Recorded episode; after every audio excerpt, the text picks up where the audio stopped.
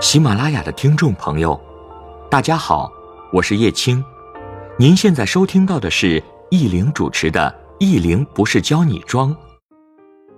本节目由喜马拉雅联合出品。大家好，我是易玲，欢迎您的收听。如果您想了解更多栏目的信息，欢迎您关注我的个人公众微信“易玲不是教你装”。新的一年。借着去给某位老师请教课程的时间，我去了趟苏州，假装在旅游。一直喜欢苏杭，之前说，当时要是没有常驻杭州的话，一定会去苏州。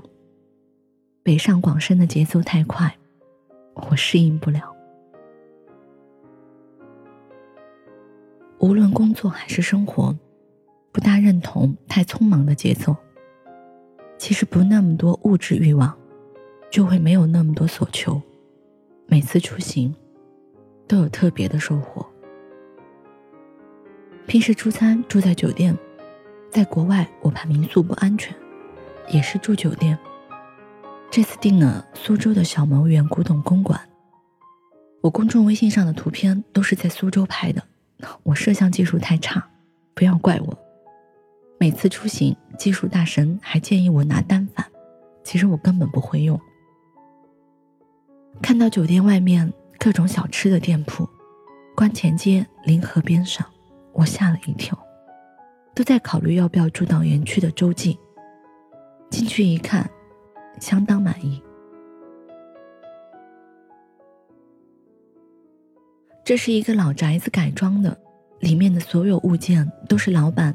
一件一件淘来的。每天晚上，老板还专门送来热水瓶。老宅子和古董家具，上了年纪的东西，都不像酒店的设施那么齐全。和老板聊起，之前他们夫妇在开咖啡馆，后来买了这栋老房子，改成了民宿。我仔细看了浴室的沐浴露、洗发水等，都是进口的。不比五星级酒店差。无意看到漱口杯下满满的日文。老板说有个某高校的姑娘，毕业旅行也是订了他们这里，后来各种挑剔，说浴室的门关不好，有的要求是古董家具满足不了的，有些东西喜欢的人会很喜欢，不喜欢的，你怎么改变，人家都不认同。人和事都是同理，不用浪费时间和精力在无关无谓的人身上。是人，都会有非议，没有关系。还有另外一间房的被褥和南印花布也非常不错。晚上去了平江路。其实苏州是一三年有段时间状态不太好的时候去过，那个时候丢下所有的事情。去了苏州、南京。苏州的山塘老街和杭州的河坊街差不多，都是给游人看的。观前街对面是平江路，去平江路的那条巷子，各种小店铺，卖茶具的，做旗袍定制的。旗袍手艺好的还是平江路上的和颜旗袍吧，价格不太美丽。里面展示的那件。新娘的嫁衣，三万多一套。其实看了苏州的绣花工艺，我才感叹，必须要有一件苏绣的旗袍。在猫的天空之城，买了明信片和花瓣信签，写一封信给某人，把所有的情感都写进去。之前去丽江，还会单独选木质的明信片寄过去。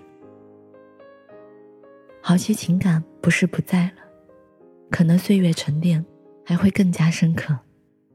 只是都要回到现实的生活中。这样的信签不错，适合文艺的姑娘写信。网上也有官方店铺吧。猫的天空之城里面点心就不要点了，太一般。其实年底，如果字写得好的小伙伴，寻个好的信签。亲手写一封给客户，情感真切实意的表达，对方也是会感动的。在杭州会去听越剧，在苏州去感受了一下昆曲和评弹，平江路上伏羲会馆的吕纯芳老师每天都演好几场。还有个姐姐说，去年心情不好，打了飞的去苏州，听了好几天吕老师的昆曲。那天搜过吕老师的微博，其实我微博有小号，不告诉你们。我几乎不发微博。我看有好些朋友会在网上搜郭依林新浪博客、郭依林微博，我官方没有这些账号。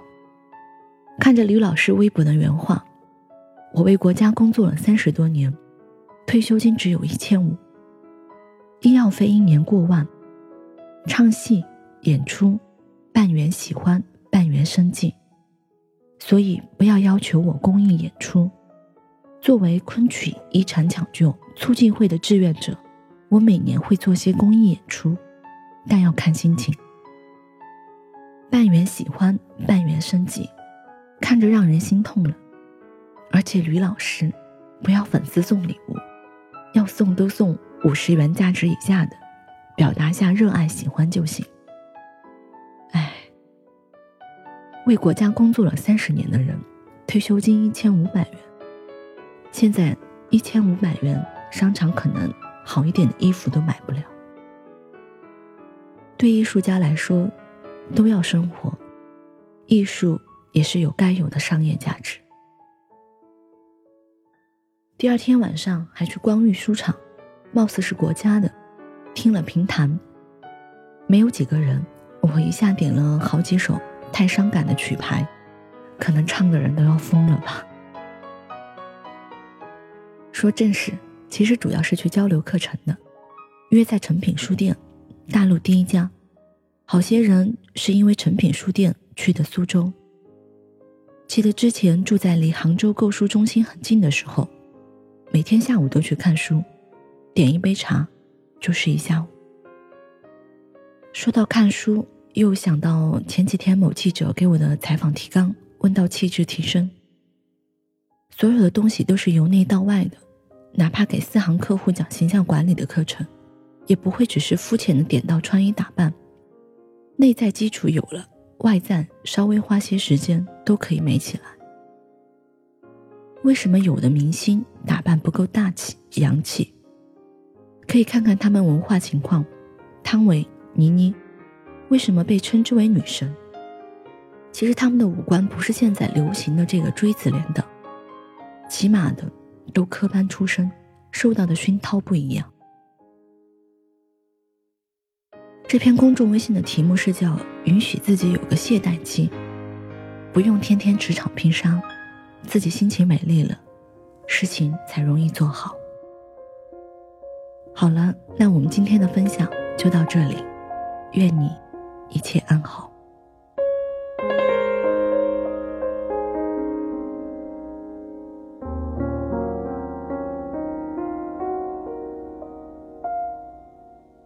Send my hopes and dreams to the sky. My love leaves me cold inside. In this circle